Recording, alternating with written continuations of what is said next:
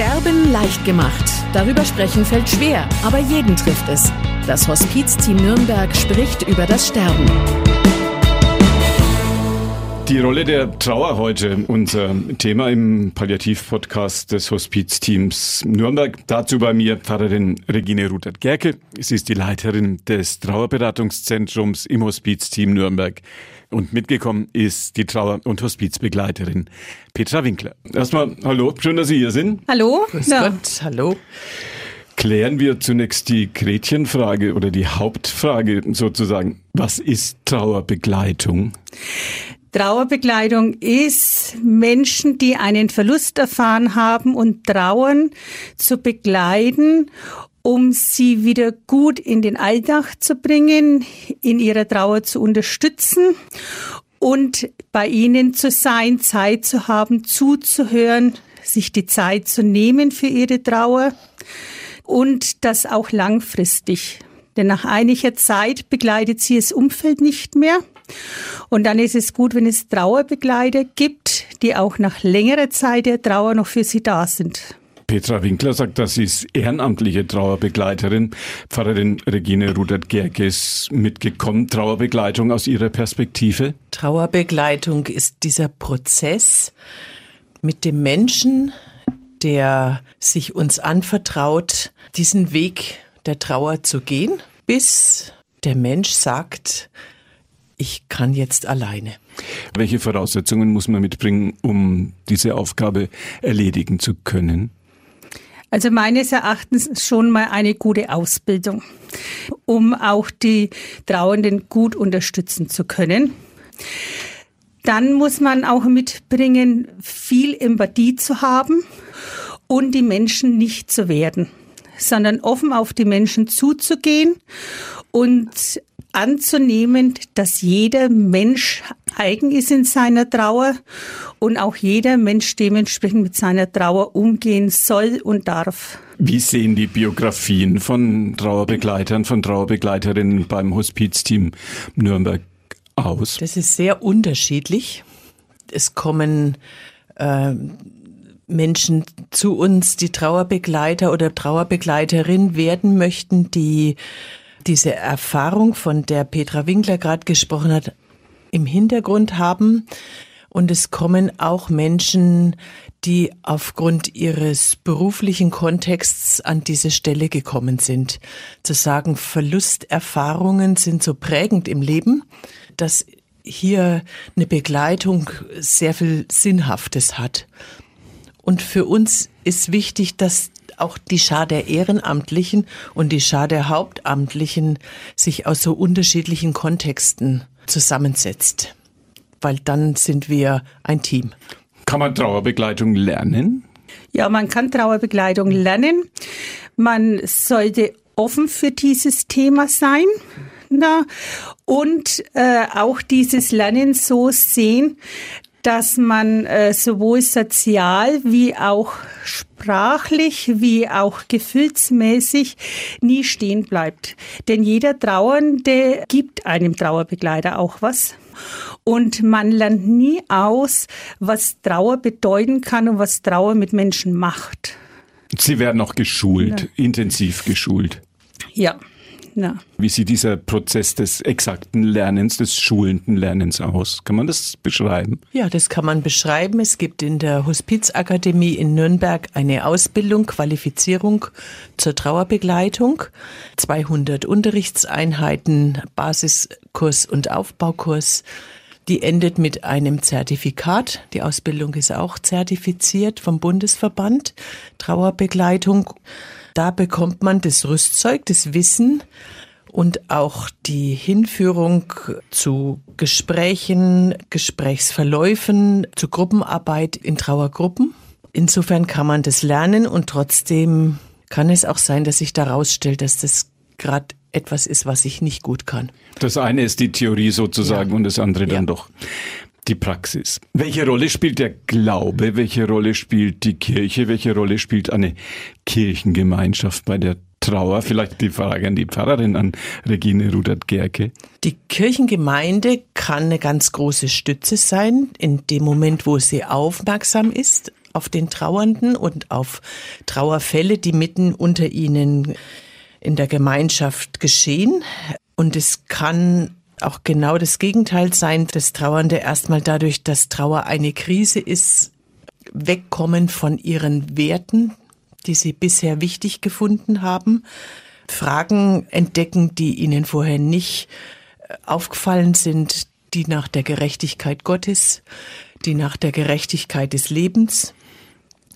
Und auf alle Fälle kann eine Gemeinschaft, und da sind Kirchen äh, genauso gefragt wie Vereine, wie Kollegen, wie der Freundeskreis, wie die Verwandtschaft, einen Trauernden unglaublich stabilisieren. Wie hat sich die Rolle des Glaubens bei der Trauer verändert durch die Jahre, durch die Jahrzehnte? Kann man das beschreiben? Ja, ich glaube, man kann schon beschreiben, dass es früher so ein festes System gegeben hat, wie getrauert wird, wie Trauernde zu behandeln sind, was sich mehr und mehr verliert, dass sich auch das Wissen über die Trauer und die Trauernden, dieses alte Wissen ein Stück verloren hat zugunsten einer Individualität und eines Zugangs zu Menschen, der individuell geprägt ist. Und so ist auch das Thema Glauben individualisiert. Es gibt Trauernde, die brechen erstmal mit ihrer Spiritualität und ganz viele, die wiederkommen oder neu kommen und nachfragen, weil es geht ja um die Basis ihres Lebens und die Frage, wo, wohin, ähm, auf was steht mein Vertrauen. Und insofern ist der Glaube bei uns ganz oft ein Thema, weil es um dieses, diese, diesen Grund geht, auf dem wir stehen. Pfarrerin Regine Rudert-Gerke sagt, dass die Frage an die ehrenamtliche Trauerbegleiterin, an Petra Winkler, wie viel Resilienz, wie viel Widerstandsfähigkeit, wie viel muss ein Trauerbegleiter, wie viel muss eine Trauerbegleiterin aushalten? Wie viel muss man mitbringen? Viel. Denn es ist ja so, dass man selbst als Trauerbegleiter stabil sein muss, um den Trauernden was geben zu können. Und wenn man selbst nicht gut in seinem Leben steht und es einem nicht gut geht, dann wäre es ja unverantwortlich, einen Trauernden gegenüber zu sitzen und selbst nicht stabil zu sein. Also man muss schon viel Widerstandskraft und äh, Stabilität in seinem eigenen Leben haben um den Trauernden helfen zu können und zu unterstützen zu können. Und von daher ist es auch wichtig, dass man sich immer wieder auch als Trauerbegleiter mit seinem eigenen Leben auseinandersetzt und wo man gerade steht, damit man eben den Trauernden gut begleiten kann. Wann hat man das sichere Gefühl, dass man diese Resilienz mitbringt? Wie war das bei Ihnen? Bei mir war es so, dass aus meiner Lebenserfahrung und selbst vielen Wellen mittlerweile schon in meinem Leben diese Hoffnung und diese Überzeugung, dass es einfach weitergeht mit der Trauer, dass man in den Alltag wieder gut zurückfinden kann und dass es eben Leute gibt, die einen da unterstützen können. Denn das Umfeld ist manches Mal nicht dazu fähig, weil die selbst trauern. Gibt es unterschiedliche Trauerreaktionen? Ja, gibt es. Die einen sind wirklich so, wie man sich das immer vorstellt, dass die viel weinen. Es gibt aber auch eine, die gehen sofort raus in die Welt und wollen was erleben und sich ablenken. Es gibt Leute, die sich zurückziehen. Aber es ist immer so, dass jede Trauer vielfältig ist und richtig ist.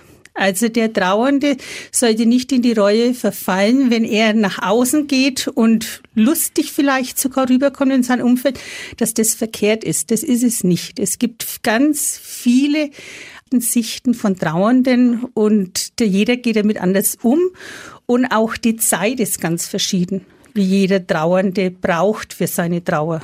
Was sind das so für ja. Zeiträume, die man sich vorstellen kann? Es gibt eigentlich keine Zeit. Denn es ist so, dass der eine ein Vierteljahr nach dem Todesfall funktioniert und dann feststellt, er fällt in ein tiefes Loch. Und wir haben Trauernde, die kommen nach zwei Wochen und sagen, sie merken sofort, äh, dass sie Hilfe brauchen. Und es gibt aber auch Trauernde, die kommen nach einem Jahr oder nach zwei Jahren, weil sie jetzt einen ganz anderen Verlust haben und dann merken, dass die andere Trauer noch gar nicht vollständig getrauert wurde. Die Frage an die Pfarrerin, an Regine Rudert-Gerke. Kann Trauer pathologisch werden? Kann es vorkommen, dass Menschen mit der Trauer nie abschließen können? Das ist eine ganz schwierige Frage, weil eigentlich die Trauer erst zu Ende sein wird, wenn wir auch tot sind.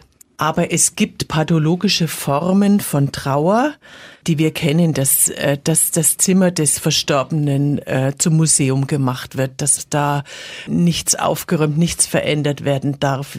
Es kam mal eine Frau, die hat gesagt, es darf hier nicht gelüftet werden in der Wohnung der Mutter, die verstorben ist, weil das hätte ihr Trauerempfinden gestört.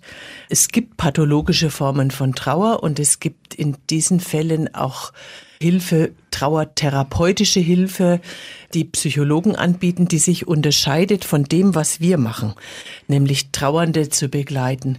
Und man sagt, das ist ein Prozentsatz, der liegt vielleicht so bei zwei Prozent aller Trauernden, wo eine therapeutische Intervention notwendig ist. In den allermeisten Fällen ist es die Gesellschaft, die sagt, das ist eine pathologische Trauer, weil die Gesellschaft nicht aushalten kann, dass Menschen traurig sind denn wenn man zum Beispiel Silvester feiert, äh, dann ist das ein Thema, dass Trauer da keinen Platz hat und Menschen, denen die Tränen runterlaufen, weil sie gerade an ihren Verstorbenen denken oder an irgendwas, was sie miteinander erlebt haben, sind oft nicht willkommen und das spüren sie.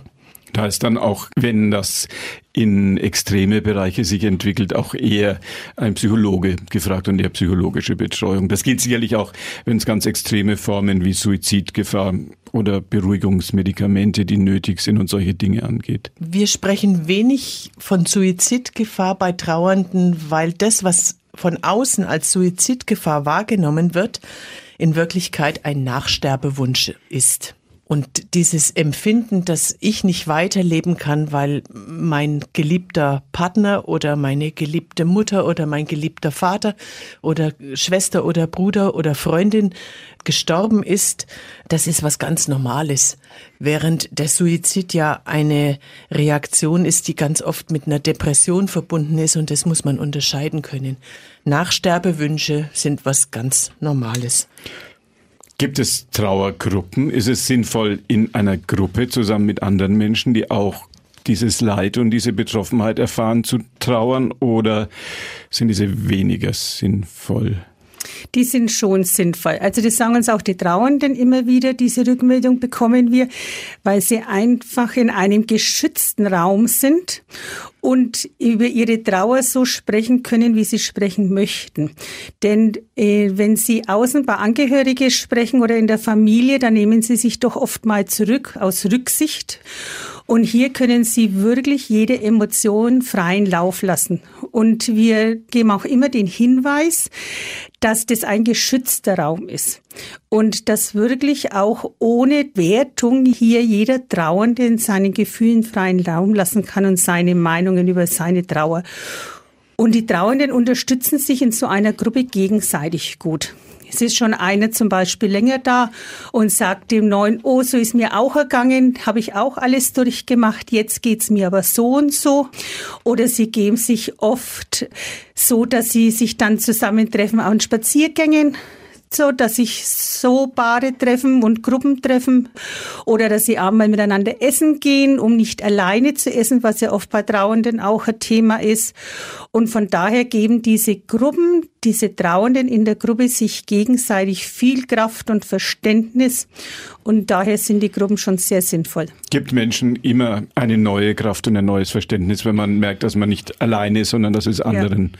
durchaus auch so geht. Und dass man dass man sich nicht erklären muss, sondern dass der andere versteht, was ich sage. Die Frage an die Pfarrerin, an Regine Rudert-Gerke. Wie sah Hospizarbeit, wie sah diese Arbeit für Pfarrer, für Pfarrerinnen früher aus? Naja, ich denke, wenn man Glück hatte, hat man in einer Gemeinde gewohnt, wo es eine Gemeindeschwester gegeben hat, später ambulante Pflegedienste, die ein Verständnis dafür haben, was ein schwerkranker, ein sterbender Mensch braucht. Und einen Pfarrer, in Bayern ja sehr spät Pfarrerinnen, die in der Seelsorge engagiert war und nach den Sterbenden und ihren Familien geschaut hat und vielleicht auch die Möglichkeit hatte, ähm, auch mit den Trauernden noch dieses und jenes zu besprechen. Und das hat sich leider sehr verändert durch die Menge an Arbeit, die ein Pfarrer zugeordnet bekommt, durch dieses viele verwaltungsmäßige Arbeiten, dass es nicht mehr so gut möglich ist, sich um seine Gemeindeglieder direkt zu kümmern. Aber ich denke, äh, da ist die Hospizarbeit ein gutes Beispiel, weil sehr viel ehrenamtlich bei uns gearbeitet wird. Nicht nur ehrenamtlich, sondern professionell, gut ausgebildet, kompetent ehrenamtlich gearbeitet wird. Und das ist ja was, was in Kirchengemeinden auch mehr und mehr der Fall ist, dass Ehrenamtliche diese Aufgaben übernehmen oder dass dieses Netzwerken zwischen den Pfarrern und den Einrichtungen, die es gibt, funktioniert. Trau dafür muss man sich kennen. Trauerarbeit kostet. Punkt, Punkt, Punkt. Ja, das stimmt. Trauerarbeit kostet und es ist etwas, was sich nicht einfach erwirtschaftet aus dem hospizlichen Hintergrund. Das ist in der Sterbebegleitung etwas anderes. Da wird sehr viel finanziert über die Krankenkassen. Bei uns ist es so, dass das eben nicht der Fall ist, dass wir von Spenden leben, dass wir von Zuschüssen leben, die die Stadt Nürnberg zum Beispiel im Rahmen der Trauerarbeit auch uns zukommen lässt. Und last not least ist es aber so, dass die Trauernden selber und ihr Umfeld sehr wohl wissen, was das für eine Qualität hat, was wir tun und so manchen Schein auch bei uns lassen. Nicht nur das, sondern sie, sie nehmen wahr, dass Menschen, die in Trauer sind, der Weg gewiesen werden muss, in diese Möglichkeit der Unterstützung und das funktioniert wunderbar bei uns. Meine Gäste heute waren Pfarrerin Regine Rudert-Gerke, Leiterin des Trauerberatungszentrums im Hospizteam Nürnberg und die Trauer- und Hospizbegleiterin Petra Winkler. Sterben leicht gemacht. Darüber sprechen fällt schwer, aber jeden trifft es. Das Hospizteam Nürnberg spricht über das Sterben.